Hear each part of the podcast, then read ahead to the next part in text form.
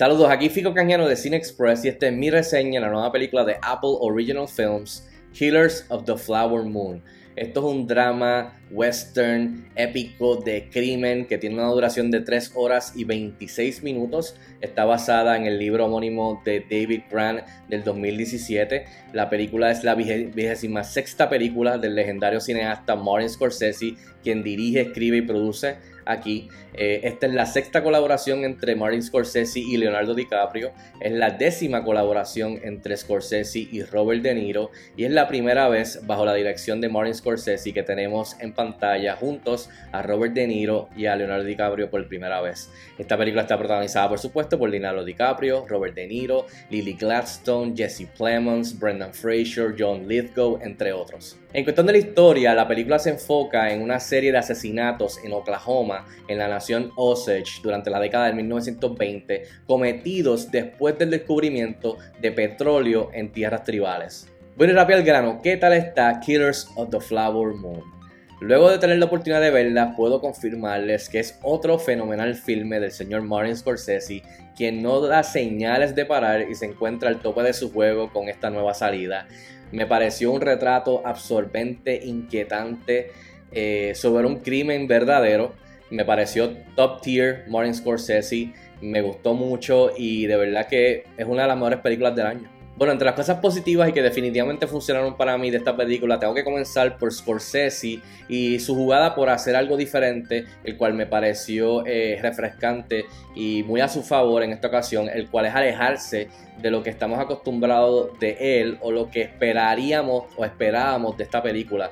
Eh, me refiero a que él se aleja de, del tipo de películas que, pues, como dije, esperaríamos de él, de una historia verdadera de crimen, pero llena de, de, mucho, o sea, de, energía, de un ritmo alto, de mucho impulso, eh, vibrante, flashy, como Goodfellas, The Wolf of Wall Street, The Departed, etcétera, etcétera. Y aquí él se aleja de eso y nos entrega algo un poco más pausado, más reflectivo, eh, donde incluso le está, tirando, es, como una denuncia pública, es como un regaño sobre este evento histórico horrible, o sea, es un, retrato de, este crimen verdadero horrible. O sea que no es una película que entretiene en, ese aspecto como quizás los flashiness y lo, y lo, y lo, y lo movido con, el soundtrack y la edición y, la cultura de esas películas como Wolf, of Wall Street, The Departed, eh, Goodfellas. Y aquí pues es algo mucho más, o sea, no es una película que yo diría que, sí claro, entretiene, estás en el cine viéndola, pero no entre, es una historia que entretiene, es una historia más triste, es una historia más tirando a horror, eh, lo macabro, o sea, eh, lo, lo feo del ser humano, eh, de lo que puede, puede hacer.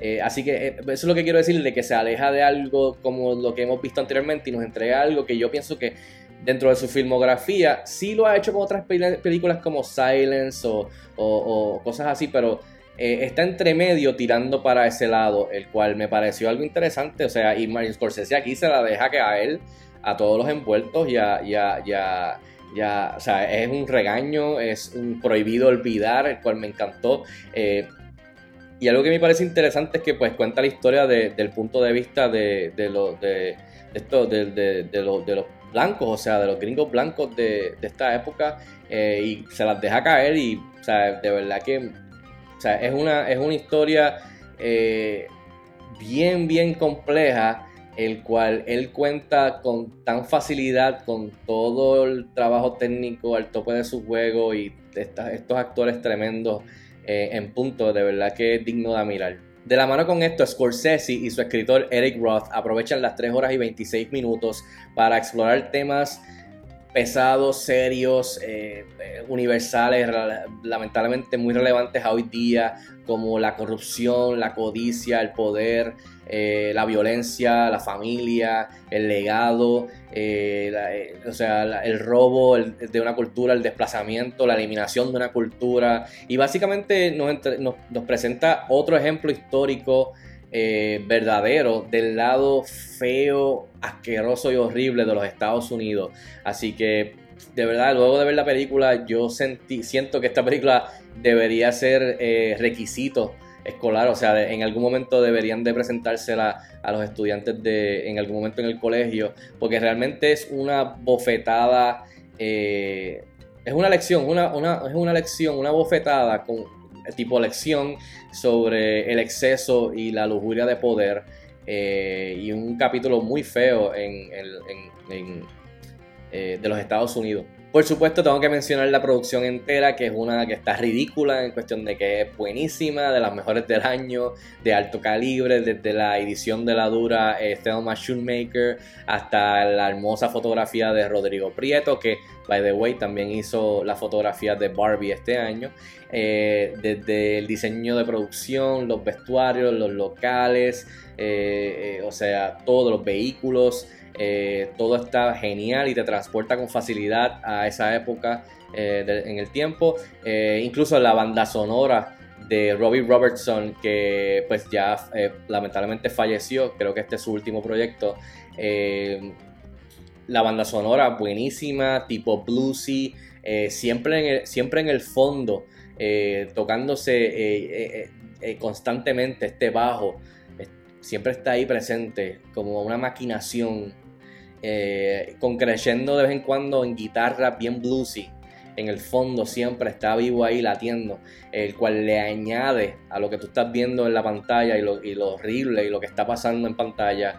Eh, definitivamente muy efectiva y también de las mejores para mí del año y que son mm, de todas las bandas de todas las bandas sonoras de este año está ahí entre de las más eh, memorables de lo que va del año. De verdad que muy efectiva y me pareció genial. Y en cuestión de las actuaciones, todo el mundo hace un muy buen trabajo. Eh, desde que aparecen John Lithgow y Brendan Fraser como abogados, hasta Jesse Plemons que hace de este agente de, lo que luego se convierte en, el, FBI. Eh, todos muy buenos, pero realmente es el trío de Leonardo DiCaprio que para mí da una de las mejores actuaciones de su carrera.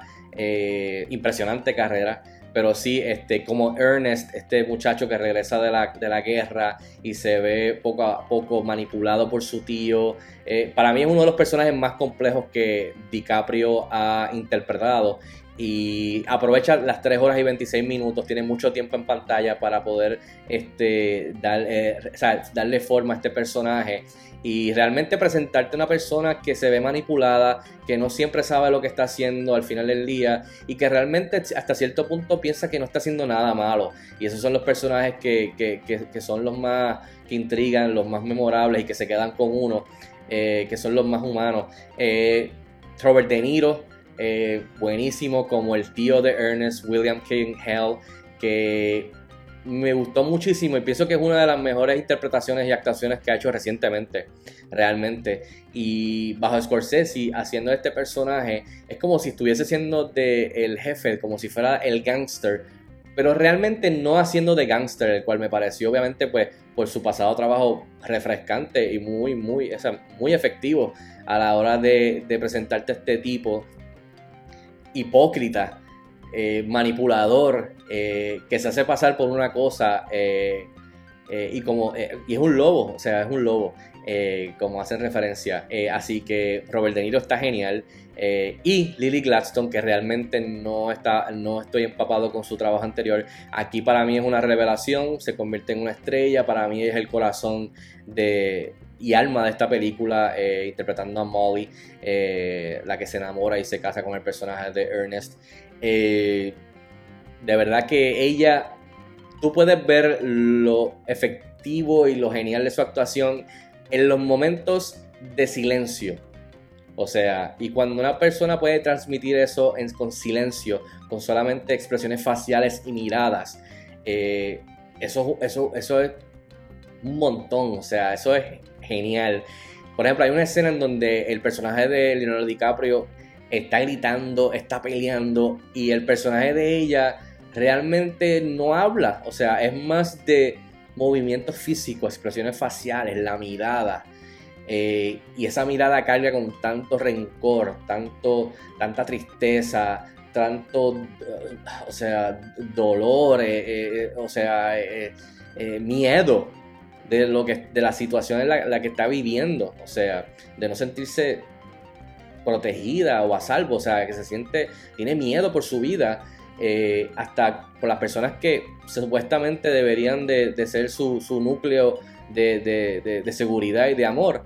Eh, así que para mí Lily Gladstone hace tremendo trabajo eh, frente a Robert De Niro y más que nada a Leonardo DiCaprio y, ese trío está espectacular. Y por último, quiero mencionar el final de la película, el cual no me lo esperaba y la verdad me encantó.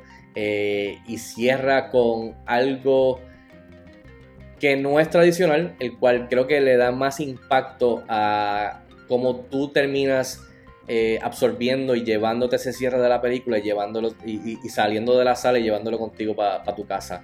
Eh, se queda contigo eh, maquinando y creo que eso hace que sea más efectivo el cierre. y oye, si este, si este en verdad es el último trabajo de Martin Scorsese, el cual lo dudo y ojalá no sea así, si fuera a hacerlo, qué mejor cierre para un excelente filme para irse en alto el señor Martin Scorsese y Muchas gracias. Lo dudo, creo que todavía le queda en el tanque y ojalá sea así. Este, así que estoy loco por ver su próximo proyecto, si Dios quiere. En fin, yo le doy 4.5 estrellas de 5 estrellas a Killers of the Flower Moon, que estrena este jueves 19 de octubre en cines aquí en Puerto Rico. Si tienen la oportunidad de verla, déjenme saber si están de acuerdo conmigo o no. Escriban en los comentarios como de costumbre hasta la próxima. Nos vemos en el cine.